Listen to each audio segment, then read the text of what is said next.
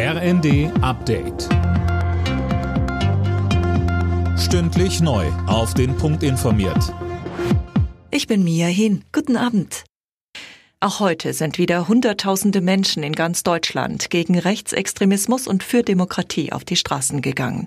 Allein in Berlin spricht die Polizei von etwa 150.000 Teilnehmern. Uwe Schimonek. Die Veranstalter gehen sogar davon aus, dass es zwischenzeitlich fast doppelt so viele waren. Stundenlang versammelte sich die Menge vor dem Reichstagsgebäude. Der Andrang war so groß, dass eine Menschenkette, die drumherum gebildet werden sollte, aus Sicherheitsgründen abgesagt wurde. Aber auch anderswo kamen Zehntausende Menschen zu Demos, unter anderem in Dresden, Freiburg oder Hannover.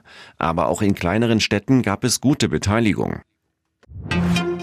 Außenministerin Baerbock warnt Israel vor einer Offensive in der Stadt Rafah im südlichen Gazastreifen.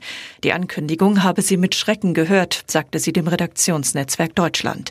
Israels Verteidigungsminister hatte eine Ausweitung der Kämpfe auf die Stadt an der Grenze zu Ägypten gestern angedeutet.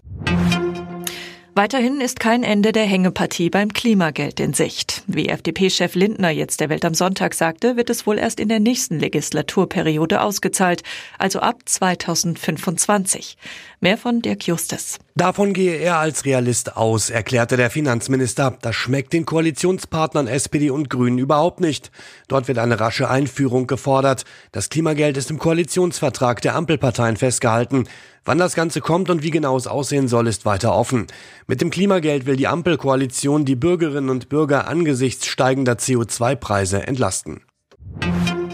In der Bundesliga hat Tabellenführer Leverkusen erneut gewonnen. Bei Schlusslicht Darmstadt siegte Leverkusen 2 zu 0. Verfolger Bayern München gewann 3 zu 1 gegen Mönchengladbach. Außerdem spielten Freiburg-Stuttgart 1 zu 3, Mainz-Bremen 0 zu 1, Bochum-Augsburg 1 zu 1 und Köln-Frankfurt 2 zu 0. Alle Nachrichten auf rnd.de